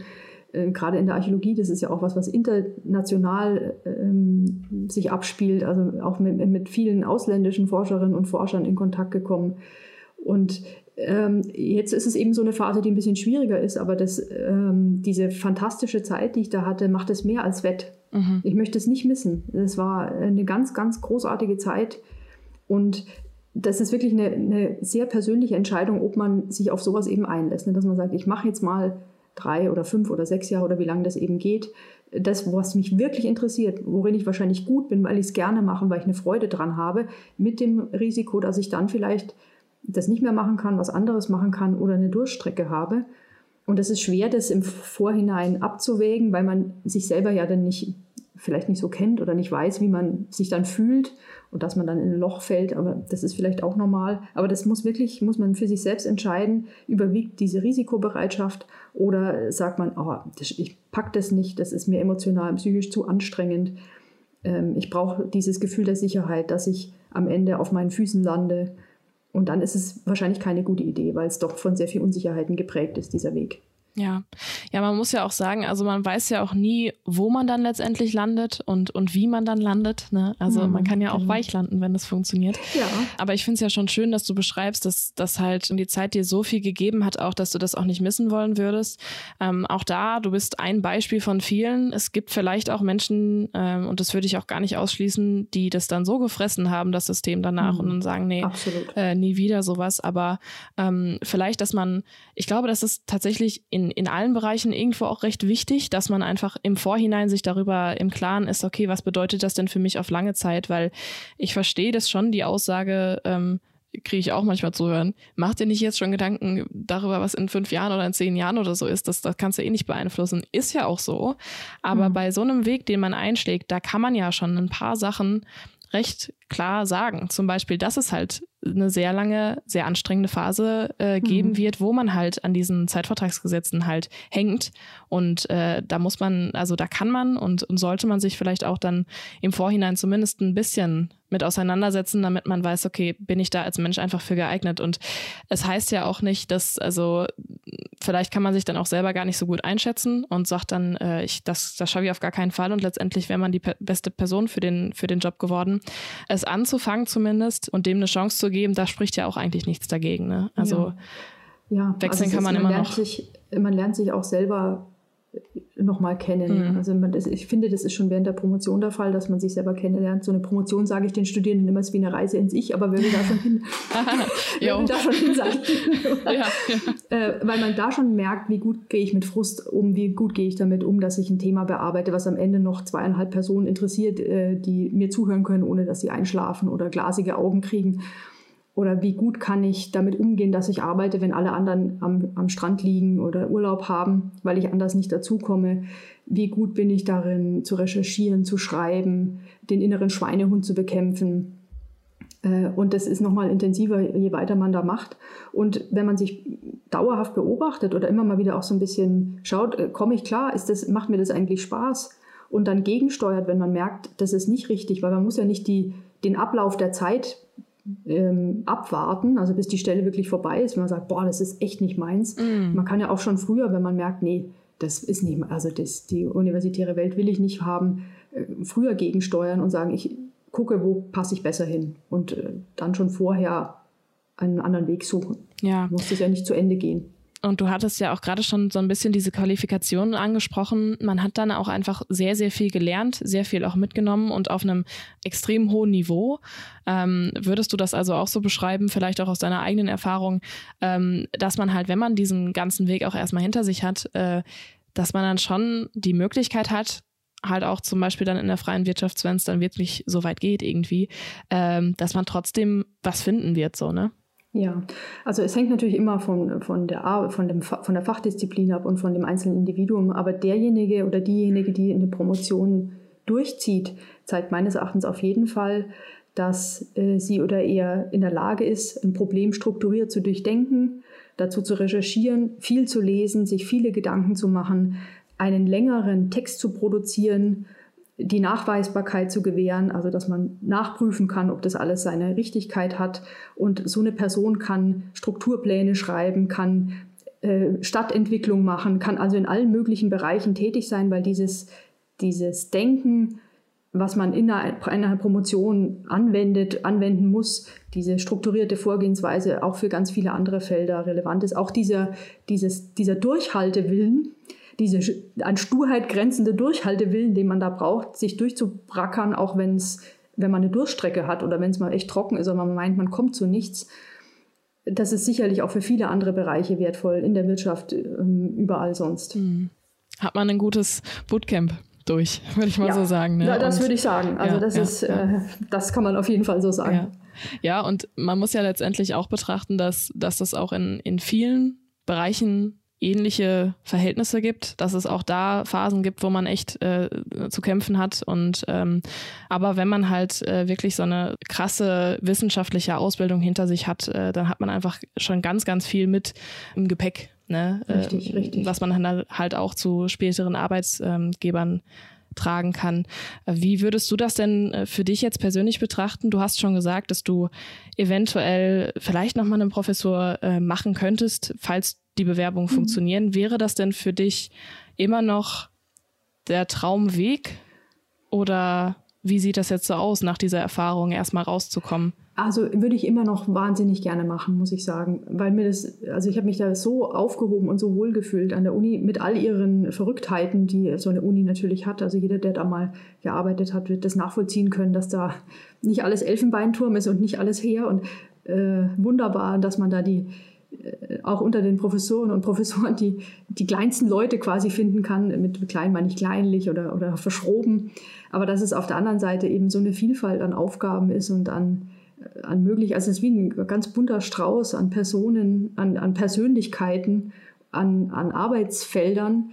Ähm, ich, dass ich das jetzt noch nicht aufgeben möchte, diesen Traum, also das noch ein bisschen zu verfolgen. Ich meine, irgendwann muss ich dann realistisch sein, man wird nicht jünger. Mm. Und wenn diese nächste Runde der freien Stellen an mir vorbeigeht, ohne dass ich eine bekommen habe, dann werde ich wahrscheinlich irgendwann wirklich einen Strich ziehen müssen und sagen, nee, in dem Feld kann ich nicht mehr landen. Aber noch habe ich nicht aufgegeben. Also Noch das ist es ist, zu frisch und ich kann mich noch erinnern, wie toll das alles war. Das ist toll, weil das, das gibt auch so ein bisschen irgendwie Kraft, weil ähm, man muss ja schon auch sagen, so wenn man diese ganzen Jahre dann erstmal hinter sich hat und, und dieser Cut kommt, dann auch, auch da wäre das absolut nachvollziehbar, wenn man sagt, okay, das, das war jetzt für mich eine Erfahrung, da habe ich keine Lust, da dann nochmal irgendwie ähm, mich drauf einzulassen. Aber wie schön, dass du voller Leidenschaft äh, von dem System äh, immer noch berichtest, dass du sagst, nee, ähm, das wäre schon noch der Zielweg für ja. dich. Ja ich muss auch wirklich sagen, dass die Arbeit mit den Studierenden mir besonders viel Spaß gemacht hat.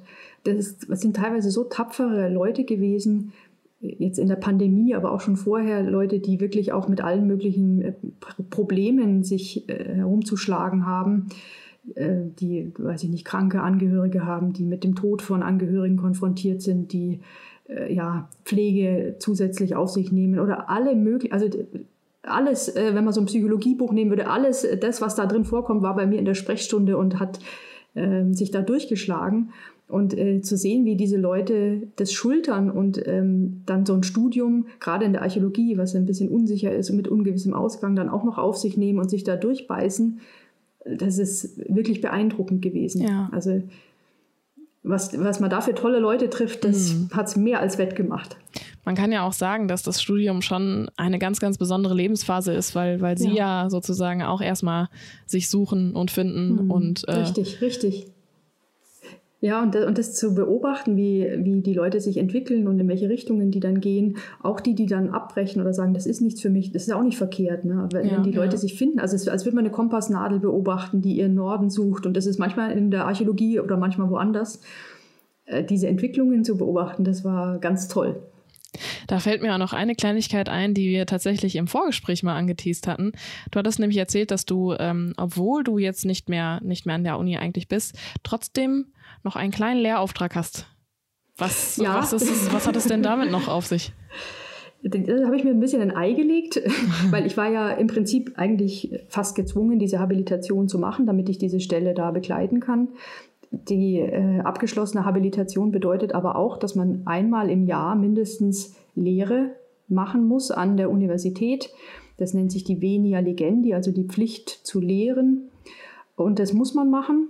Das gibt es um dann auch noch. Ja, man muss diesen, äh, um diesen Titel zu behalten, muss man das also machen und zwar äh, unentgeltlich. Und äh, ja, das ist ein bisschen so. Ja, ihr seht mich nicht, ich schüttel den Kopf. Es tut mir leid. Ich kann es nicht nachvollziehen einfach. Ja, das ist ähm, also auf, auf, aus Ruhm und Ehresgründen und dass man eben weiterhin diese Befähigung behält, dass man lehren kann, äh, ist es das nötig, dass man das einmal im Jahr dann äh, tut für lau. Und da muss ich wieder wirklich sagen, ne, äh, Menschen, die dann so viel Leidenschaft und so viel Spaß am Thema haben, dass sie auch das noch dann auf sich nehmen und äh, sagen, ja, alles klar, das steht da jetzt drin, das muss ich jetzt machen, das ist okay für mich, ich äh, habe ein höheres Ziel. Ähm, ja, sich diese Leute zu vergraulen, das, das tut mir dann schon fast für die Institution leid. Ja, ich mache es gerne, weil ich mich freue, dann verliere dann nicht ganz den, den Zugang, den Anschluss, mhm. ja, den Zugang zu den Studierenden mhm. und so. Aber ähm, natürlich würde ich mich noch mehr freuen, wenn das, wenn das äh, vergütet wäre. Also ja. das ist schon so. Und jetzt ähm, hast du es ganz am Anfang schon mal so ein bisschen, bisschen gesagt, äh, wo du jetzt gelandet bist. Aber vielleicht ist es den Zuhörern noch gar nicht so richtig aufgefallen. Du bist bei deinem Ausgangsthema zurück. Richtig, genau. Du bist ja, wieder also, bei den äh, Tieren und den Menschen ja, genau, und der genau, Verbindung. Genau. Ich habe ja als ein ähm, Nebenfach, damals hieß das ja noch äh, die Archäozoologie gehabt, also die Bestimmung von Tierknochen, die man auf Ausgrabungen findet. Und das ist ein sehr seltenes Fach, was auch jetzt mittlerweile fast vom Aussterben so ein bisschen bedroht ist, weil es recht aufwendig ist, das zu lernen. Und äh, da kann man tatsächlich, also freiberuflich natürlich auch damit Geld verdienen, indem man für äh, Ausgrabungen dann entsprechend die Tierknochen bestimmt. Das mache ich gerade. Ähm, es kann sein, dass ich, oder ist ziemlich wahrscheinlich, dass ich im Sommer auf eine Ausgrabung, eine Ausgrabung leite. Also ähm, man kann sich da schon so eine Weile über Wasser halten, gerade in der Archäologie, in der, im Grabungsbereich gibt es eigentlich immer was zu tun. Zumindest thematisch bist du dann noch dabei, was du auch vorher gemacht hast und du, du hast eine, ja. eine Arbeit, die dir dann auch Spaß macht und richtig, äh, letztendlich, ähm, klar, die Frustration, die am Anfang vielleicht kam, ähm, ist damit natürlich nicht wettgemacht, aber es gibt zumindest Wege, wenn man sich dann erstmal ähm, darauf ja. einstellt, dass es halt Fakt ist und dass es halt die Lebensrealität ist, kann man zumindest vielleicht auch noch für sich eine Alternative finden, mit der man dann auch glücklich werden kann. Ne? Das ist eben das Frustrierende an diesen befristeten Stellen, dass es ganz gleichgültig ist, wie gut oder schlecht man ist. Also man kann eine total miese Arbeit äh, ab, abgeben und ist dann nach, äh, sage ich mal, sechs Jahren raus. Man kann toll sein und Forschungsgelder generiert haben und alles, äh, Vorträge gehalten, Bücher geschrieben und ist trotzdem nach sechs Jahren raus. Mhm. Also es ist völlig schnurz, wie gut oder schlecht man ist. Man ist auf jeden Fall raus. Also das ist auch bekloppt, ne? Also glaubst du, dass es, dass es da eine Möglichkeit gibt, das irgendwie ein bisschen zu, zu überlisten? Weil letztendlich irgendwelche Stellen sind ja noch frei. Also werden dann ja auch noch besetzt. Oder äh, glaubst du, dass das eigentlich wirklich reines Glück ist, äh, so eine Stelle zu kriegen? Wenn sie halt einfach gerade frei ist und du hast gerade aufgehört, dann perfekt. Nehmen wir dich mal. Da kommt viel zusammen. Das ist Glück. Äh, man muss fachlich dazu passen, es muss menschlich stimmen. Dann sind es oft so ein bisschen politische oder, also ja, ich sag mal fachlich politische Entscheidungen, die da dahinter stehen. Ähm, holt man sich jemanden, der einem ähnlich ist, oder holt man sich jemanden, der einem genau nicht ähnlich ist, damit man sich gegenseitig nicht die Butter vom Brot nimmt. Es ist fast unmöglich, äh, ähm, sich da so hinzutrimmen, dass, es, dass man sicher sein kann, dass es klappt. Also da mhm. ist auch, das ist eben dieses Glück, dass es passt, dass man vielleicht einen Fürsprecher hat oder eine Fürsprecherin, dass man womöglich gerade ein Thema beackert, was wieder Hype, gehypt wird und äh, in ist. Ähm, dass man das passende Geschlecht hat, auch das kann passieren. Tatsächlich will ich gar nicht äh, vernachlässigen, sowas.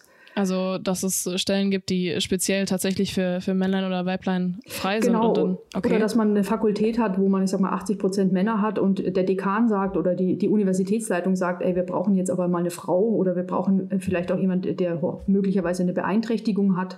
So etwas kann tatsächlich auch eine Rolle spielen. Also das ist ja, ganz das habe ich natürlich gar nicht bedacht, dass es dann auch noch Quoten geben kann ja, bei ja, sowieso so wenig Stellen. Das stimmt, ja. Das ist, muss man, also das sind so Unwägbarkeiten, mm. die man kaum planen kann. Man kann halt nur das abhaken, was offensichtlich ist. Gute Lehre, gute Forschung, gewisse Publikationen in, in hochgerankten Journals und so weiter. Also das kann man steuern. Wobei das auf einer gewissen Ebene vielleicht auch ein bisschen den Druck rausnimmt, weil man sich schon irgendwo auch sagen kann, okay, es, entweder ich bin zur richtigen Zeit am richtigen Ort oder, oder halt nicht. Das kann ich jetzt auch nicht nicht so krass persönlich beeinflussen. Ne? Also dass, ja, dass das ja, vielleicht ja. dann auch nochmal irgendwie. Ja. ja. Man sieht oft im Nachhinein, also wenn man bei so einem Vorstellungsgespräch war und vielleicht nicht genommen wurde, sieht man im Nachhinein an der Person, die das dann erhalten hat, was gewünscht gewesen wäre. Ne? Und ähm, dass man das vielleicht in dem Fall gar nicht hätte erfüllen können. Oder, äh, das nimmt tatsächlich ein bisschen den Druck. Ja.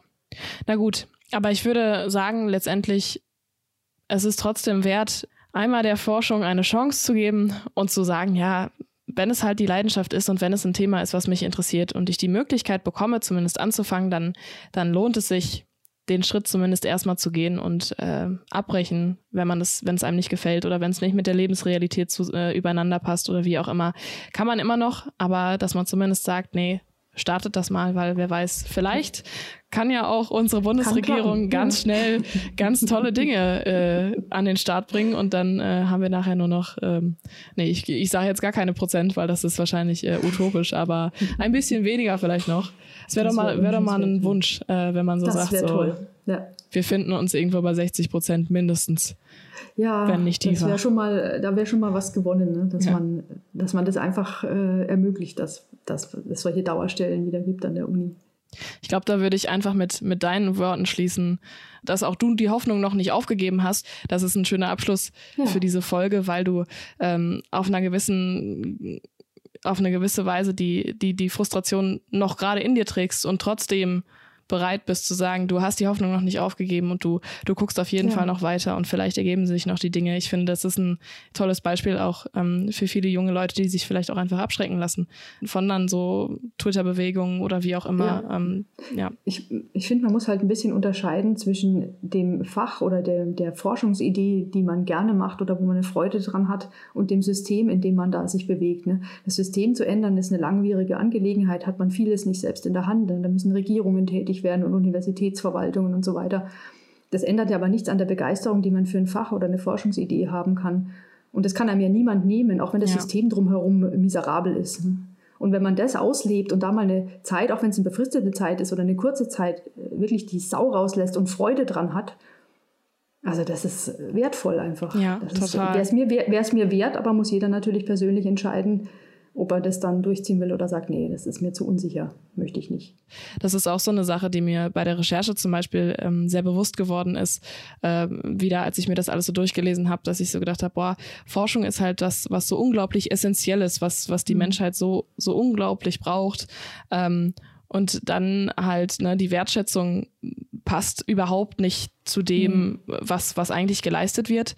Und ich finde es trotzdem total bewundernswert, dass, dass es immer noch so viele Menschen auch gibt, die das trotzdem machen und in, in einer Promotion zum Beispiel halt auch die tausendste Überstunde abfeiern, weil sie halt diese Forschung vorantreiben wollen. Und ja. ähm, das muss ich halt einfach sagen, das habe ich auch durch das akademische Viertel ähm, wirklich einfach nochmal ganz, ganz nah gespürt, ähm, dass es eine, eine unglaubliche Leidenschaft äh, in den Menschen äh, hervorruft, ähm, sich mal so intensiv mit, mit Themen beschäftigen zu dürfen und zu können. Und das ist, ist schon unvergleichlich. Also ähm, ja, ich äh, habe nie vorgehabt zu promovieren. Äh, das war nie mein Plan und ich, ich sitze hier sozusagen als journalistische Kraft und nicht als äh, Forscherin. Aber ich muss schon sagen, wenn ich so manchmal diese Motivation spüre einfach, die kommt schon fast bei mir an, weil ich das äh, breite Grinsen auf der anderen Seite sehe, dann, dann denke ich mir schon manchmal so, oh, okay, die Forschung, die gibt einem scheinbar doch ganz, ja, ganz viel.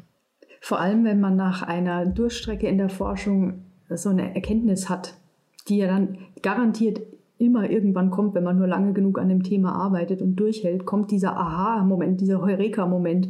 Und das ist, als hätte man Gold gefunden. Also das ist so, wow, ja. ich habe was herausgefunden, was vorher noch nie einer gedacht hat oder noch nie einer gesagt hat. Und das ist so ein tolles, befriedigendes Gefühl.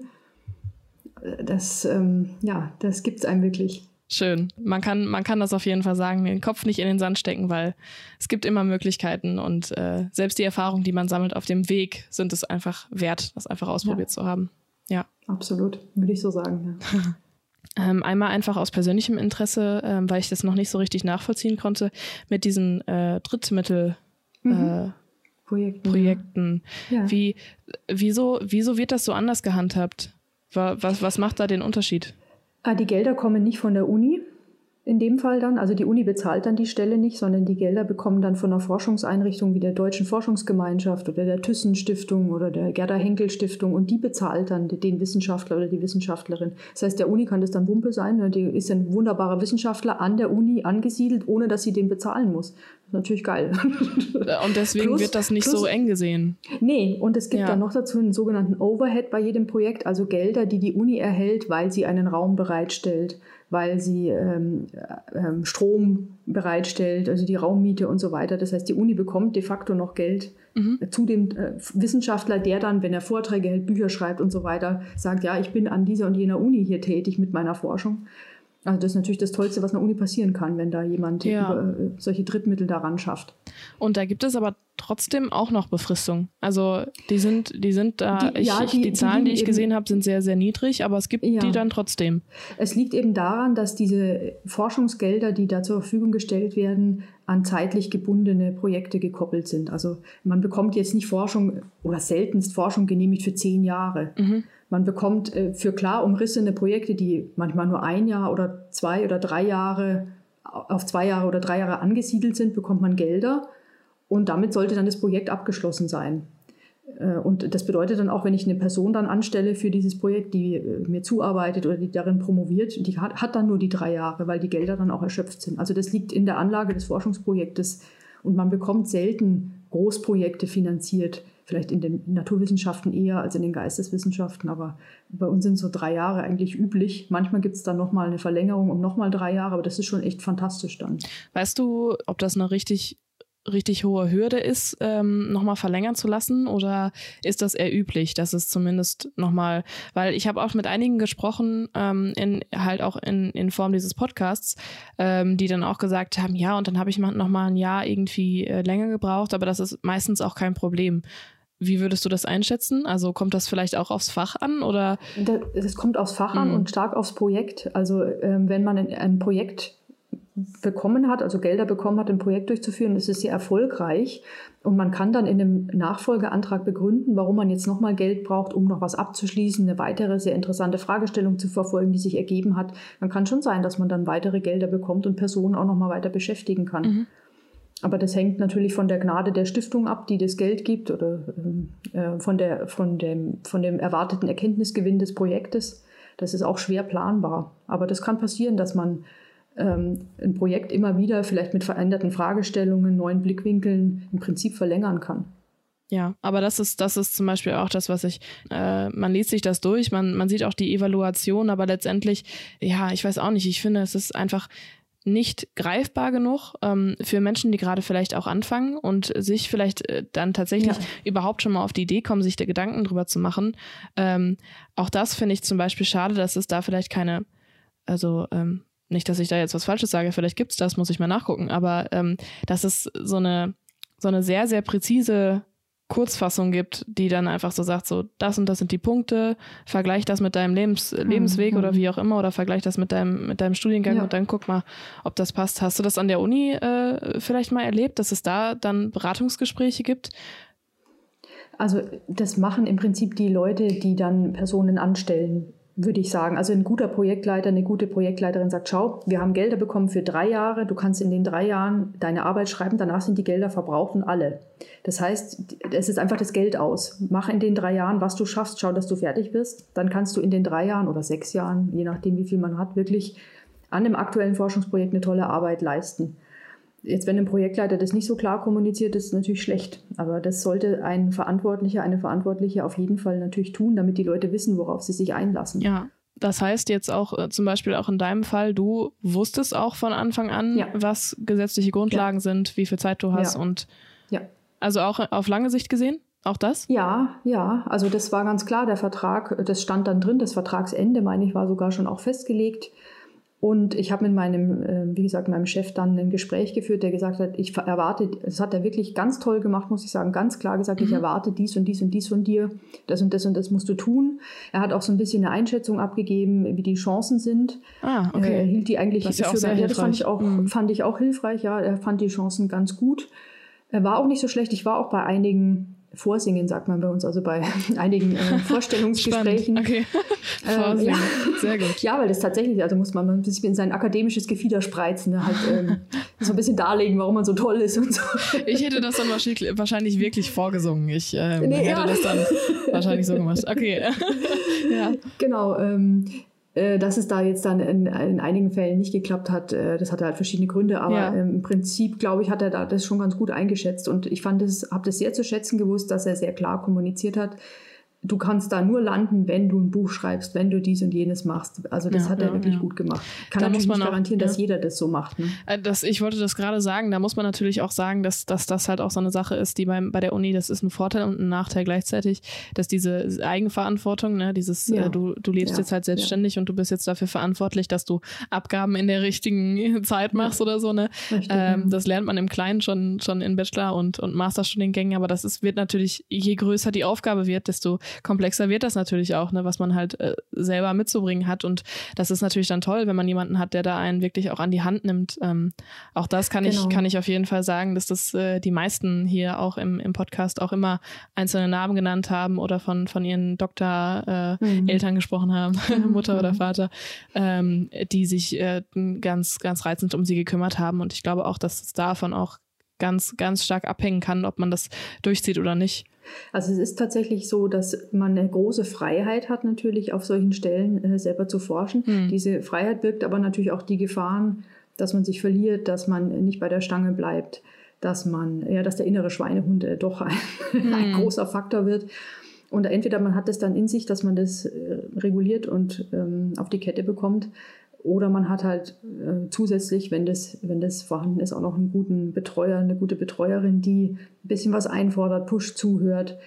Ähm, das war jetzt wieder was, was bei meinem, äh, bei meinem Betreuer nicht ganz so da war. Also der hat mir sehr geholfen, wenn ich auf ihn zugegangen bin. Er hat jetzt aber nicht aktiv was eingefordert.